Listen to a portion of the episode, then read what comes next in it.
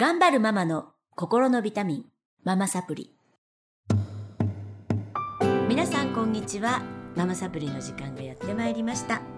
この番組は上海から世界へ聞くだけでママが元気になるママサプリをお届けしてまいります、えー今日もスタジオの方に先週から引き続きまして、えー九州で12店舗を薬局をね展開されている平野さんとそしてママサプリの受講生でもありますけいこちゃんにお越しいただきまして今日ずっとちょっと4週にわたりママとパパのあれこれみたいなね感じでお届けしていきたいと思います。今日もよろしくお願いします。よろしくお願いします。はい、けいこちゃんにちょっとお悩みがあるようなので平野さんにも相談に乗っていただきたいと思うんですけど。はい。はい。実はですね、はい。来月に本帰国が決まってしまいま悲しして、いそうなんですね。はい、私ももっと上海行きたかったんですけれども、うん。今回、えー夫は上海に残って私と小学校4年生のお姉ちゃんと1歳5ヶ月の妹3人で日本に帰ることになりました。はい。はい、で、えっと悩みというのはですね先日ママサプリでお勉強しました、うん。母親の無償の愛うん。と父親の責任の愛うん。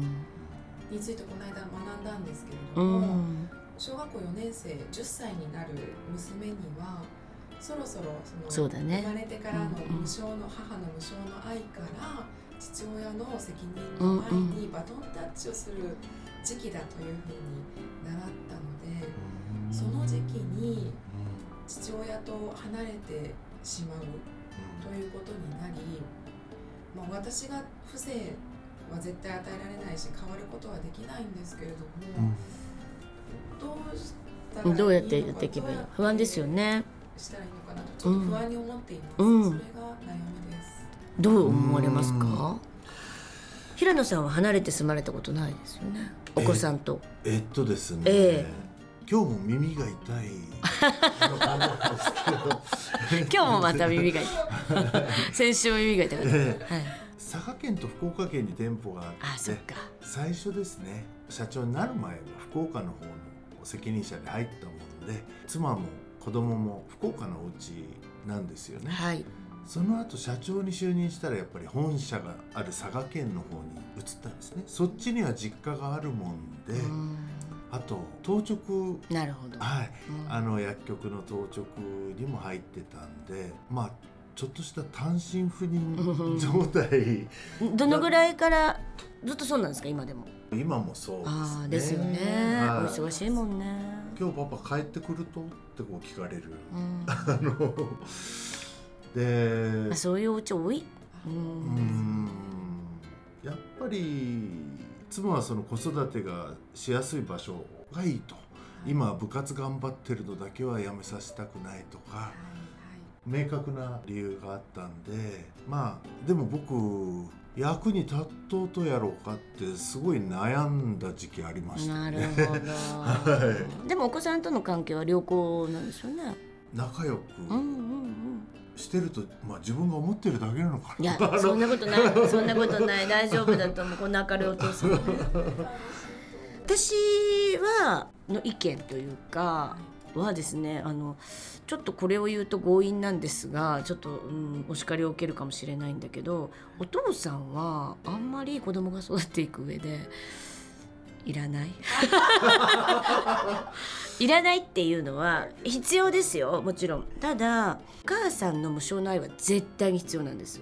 うん。でもこの社会的な責任を教える愛っていうのは代替ができるっていうか例えばうん学校の先生もそう、うん、塾の先生もそう10歳ぐらいからね社会の大人たちとやっぱり関わらせるお母さんが上手にね担任の先生もそうだし絶対に関わりが出てくるのでうんいろんな習い事なんかで。でそういう人たちのから見て不正っていうのは受け取ることができるんですね人間。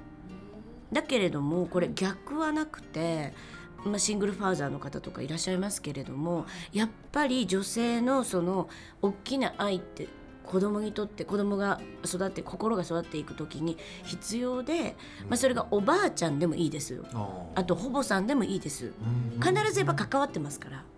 シングルファーザーのねあのお子さんでも絶対に関わってて。うん。でそこから愛をやっぱり受けないと人間生きていけないようにできてるんですよ。これ実験とかでもうん。定期的にミルクだけ飲ませてあの戦後ねうん。あの孤児院ではい。全員死んでるんですよね。定期的ミルクだけ飲ませてちゃんとあのお体的に大丈夫にしてるんですよ。だけど抱っこしない。あの足りないからね人が。うん。そういう育て方をした子は死んでるんですね。亡くなってるっていう実験もあってやっぱり無償の愛は必要なんです。でお父さんでもいいんですけどうん。お父さんにはねこの前勉強した通り母性っていうのもないのでたまにいますよ。あの女のがすごい。比重がね女のと男の絶対持っていって皆さん、うん。女のがすごく大きい人もいるので、うん。たまにあるんですがやっぱりね母性の愛って違うんですよね。うん。何かもっと深いところの愛なんですよね。うん。で私が思うにお父さんの仕事としてはうん。お母さんに社会の社会とつながってるじゃないですかお父さん大きな。でそれをお母さんにパイプで愛を送るっていうのが役割なんですよ。社会から。のはい。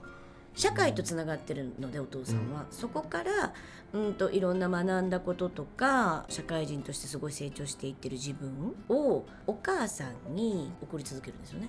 うん。自己成長だったり喜びだったり社会の中でこう貢献してるっていう誇りだったりをお母さんに送るとお母さんから子供に伝わる。うんっていうのが一番よくてうんいいんですよ。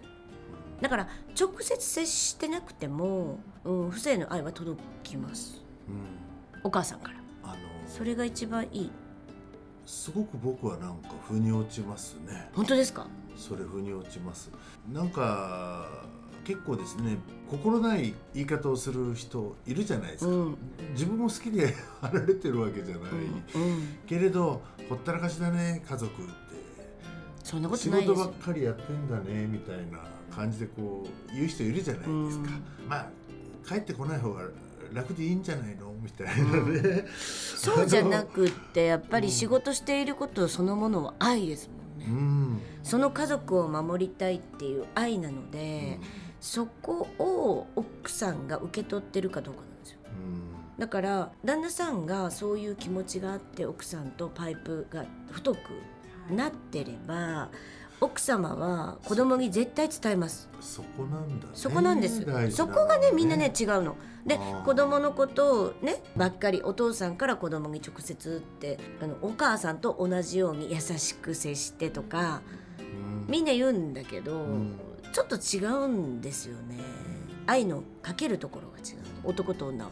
昔のね。昔はそうだったできてたんですちゃんとあのほとんどね。うんだから生まれた後にすぐお父さんがこう戦争行っちゃってでそのまま亡くなってみたいな。はい。でもちゃんと育ってるじゃないでそうすかなんですよ。あそうかそうですね。ものすごく尊敬してて。お母さんが言い続けてる。そ私たちのために戦地に行ってくれたんだよとか、う、うん。それが大事かな。うんだから全然いなくていいですよ。いなくていい。いなくていいって怒られちゃう。パパに。いなくていいというかちゃんと奥さんとパイプがつながってればそれで大丈夫です。そこですね。そこです。パイプがね。パイプ。ああそれがコミュニケーション取れてますかとかそういうことです。部分ですね、うん、だからお男の人はそこに一生懸命になならないといけないんだけど、うん。やっぱりそこちょっと違ってるますよね、あのー人がいっぱいいるっていうか。ほ報告ってことですか？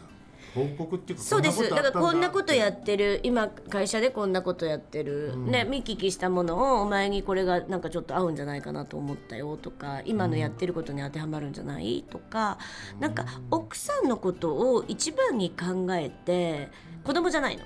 もうそこには子供は入ってこなくって、あの奥さんのことだけを見てたらうまくいくんですよ。本当に。家族って。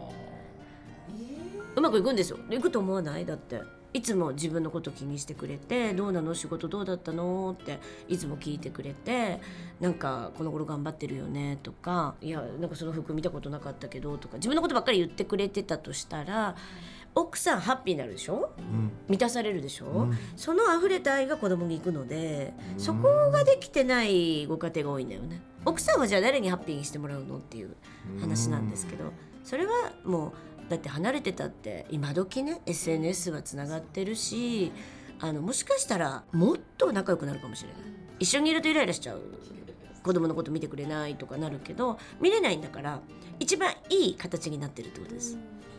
すごいねこの安心感ねね。そうです。